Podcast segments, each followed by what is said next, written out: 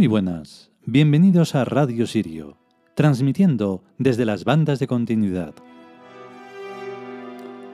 Solo para los que nos sigan, en plan de que no sé si se suscriben de alguna manera, porque no tengo ni idea de cómo, de cómo hace cada cual, pues habrá visto que están pasando demasiados días entre un episodio y otro. Aparte de que los días pasan corriendo y volando, es que hay muchas cosas que hacer. Y me estoy quitando del medio el poder hacer las sonoridades que pertenecen a cada mm, arquetipo mesopotámico. Y bueno, vamos ahí un poco forzando la marcha, pero ya estamos a punto y volveremos a emitir, si se puede, y si queremos, cada día.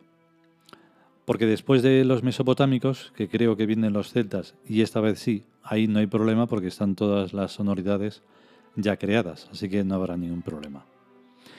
Vamos con el capítulo que no hay tiempo.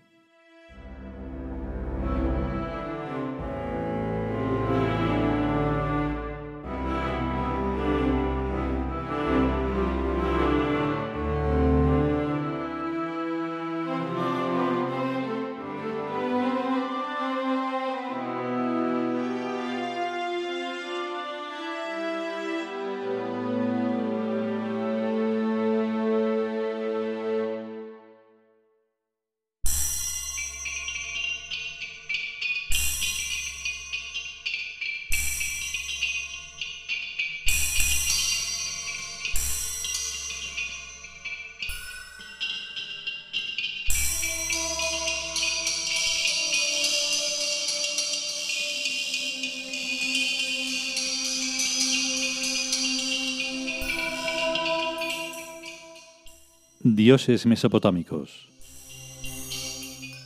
Nabú. Texto. El escriba divino, dios de la escritura y de la literatura e hijo de Marduk.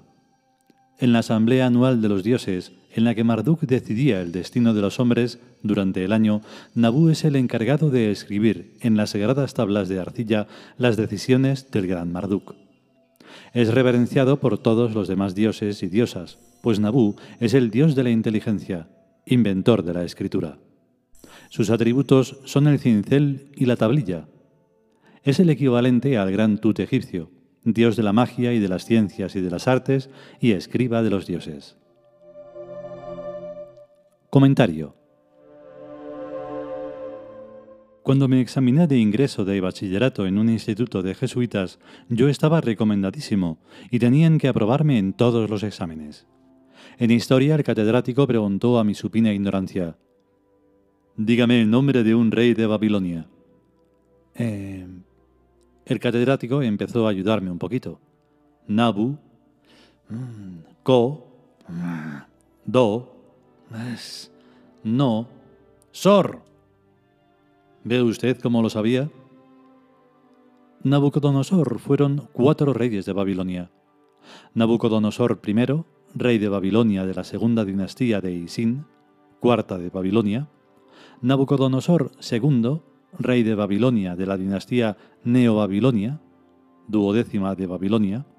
Nabucodonosor III, Nidintubel, autoproclamado rey de Babilonia en rebelión contra Darío I, durante tres meses. Nabucodonosor IV, Araja, autoproclamado rey de Babilonia en rebelión contra Darío I durante otros tres meses. Claro, si me hubiera preguntado el número de orden del Nabu ese, a lo mejor habría empezado por Hammurabi, año 1720 antes de mí, que fue el sexto rey de Babilonia, pero no se aclaró. Ahora se lleva mucho lo de las regresiones hipnóticas a reencarnaciones anteriores pero yo no las necesito, porque mirando en el Google me entero de todo. El Google es la bola de cristal que ahora está más de moda. Bueno, pero a lo que iba. Nabu son las dos primeras sílabas de muchísima gente importante en Babilonia, pues se pronuncian más fácilmente que Marduk y que Shamas. Marduk Nosor no se llamó nadie, y menos aún Samas Nosor, aunque fueran los dioses más importantes. En cambio, a los niños que tenían que aprender a escribir y a leer y a hacer cuentas, se les bautizaba con un nombre que empezaba por Nabu. A mi querida Semiramis, la reina de Babilonia, no le gustaba que les partiéramos los nombres a la gente en dos mitades, o en tres partes, pero es que eran unos nombres larguísimos, y si no los partíamos, era lo mismo que si ahora tuviéramos que llamar a la gente por su nombre de pila y sus dos apellidos. El dios Nabú, acentuado en la U, era entonces el encargado de escribir en tablillas de arcilla blanda, que después había que cocer en un horno el destino de la humanidad para el año siguiente. Ayer empezó el año de la rata de tierra de los chinos y de los indochinos.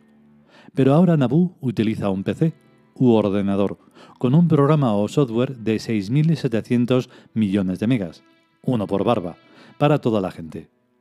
Bien es cierto que con un programa más chico tendría de sobra, ya que la humanidad se divide en cinco o seis clases de gente y cada clase de gente tiene un mismo destino. O sea que con cinco o seis tablillas de arcilla, Nabú se las aviaba.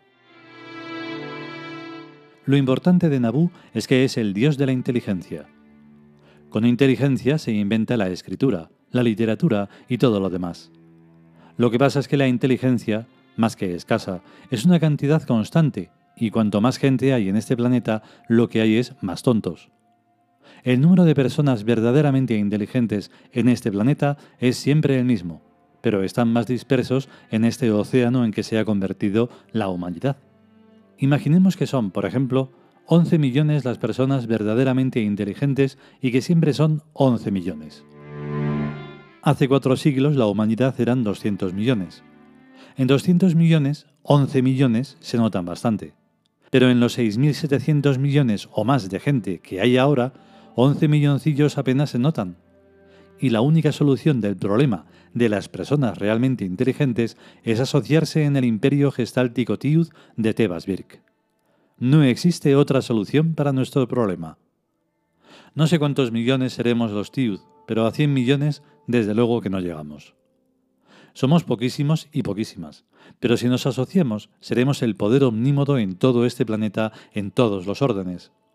Y tarde o temprano no tendremos más remedio que asociarnos, por pura necesidad extrema, ya que ni siquiera se trata de una cuestión de vida o muerte, sino de ser o no ser. Yo soy lo que soy y no soy lo que no soy, lo quiera yo o no lo quiera y a todos y todas los y las tiud les pasa esto mismo.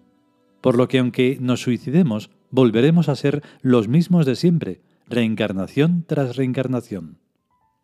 Así que lo mejor es asociarnos cuanto antes. Asociarnos es compartir los mismos intereses en economía y en política y en religión. Empecemos por la religión, que es mucho más fácil. Seguiremos por la política, y remataremos la cosa por la economía en un régimen de economía compartida. A lo largo de este proceso las telecomunicaciones nos irán preparando el terreno. La sociología se irá modificando en el sentido de eliminar totalmente a la institución familia tal como ahora se conoce, y la alta tecnología irá cayendo en nuestras manos secretamente.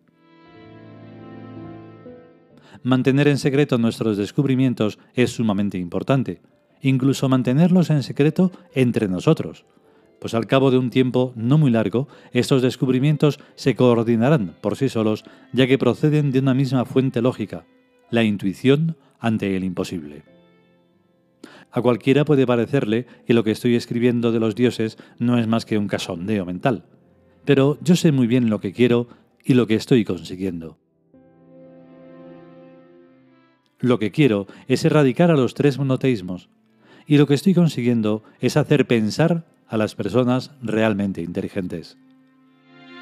Pongo un ejemplo. La segunda venida de Jesucristo, o sea, la parusía, acentuada en la I. Vamos a ver.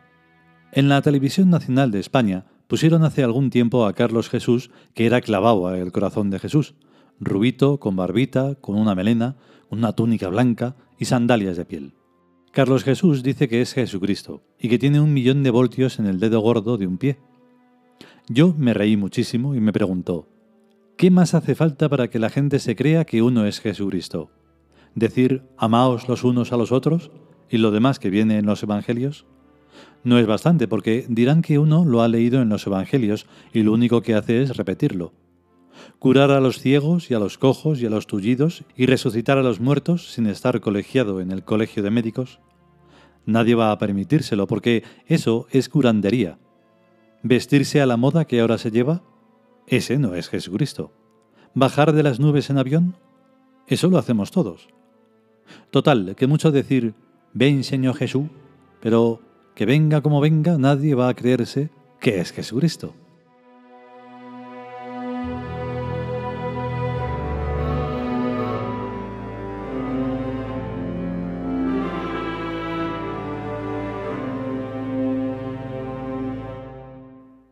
Y hasta aquí el capítulo dedicado a Nabú. Es uno de los dioses también más importantes porque de él han salido todas las tonterías que se han inventado los monoteísmos. Las tablas de la ley y toda esa cosa que nadie hace caso, pero que las repiten como loros para creer que tienen algo y no tienen nada absolutamente. Todo, mm, todo parte de algo muy antiguo y que al mismo tiempo es muy futuro. Porque si nos fijamos, aunque parezca muy antiguo, ya hemos dicho en algunos comentarios anteriores que no lo parece porque no se ve dónde está la inteligencia. Eso de los 11 millones a mí me parece que son muchos, pero bueno, más todavía lo de los 100 millones, no creo que se llegue ni a 10 personas. Ojalá me equivoque, siempre me, gusta muchísimo equivocarme y que salgan tíos por todas partes, pero no lo estoy viendo, no lo estoy viendo y no lo estoy sintiendo. Bueno, ya sé que además del español hay otros idiomas, pero más claro que el español no creo que lo haya. El caso es que mm, vamos a seguir intentándolo, dejamos señales por todas partes y solo hay que querer verlas, pero ¿verdaderamente se quieren ver? ¿Se quiere de verdad una inteligencia práctica en este mundo? ¿O solo se trata de pasar el rato porque como la vida son dos días y toda esa tontería, pues a hacer el tonto y ya está? Eso no vale. Por eso, claro, cuando se es inconsciente, la reencarnación no vale para nada, porque se vuelve a reencarnar para hacer las mismas tonterías que se hicieron en las anteriores vidas. Entonces, por eso no hay evolución verdadera. Y los pocos que somos conscientes, pues nos cuesta una barbaridad cualquier cosa. O sea, llegar a, hacer ver lo que queremos hacer ver. En fin. Si podemos y sobre todo si queremos, volveremos con un nuevo episodio de los dioses mesopotámicos. A estar bien. Chao.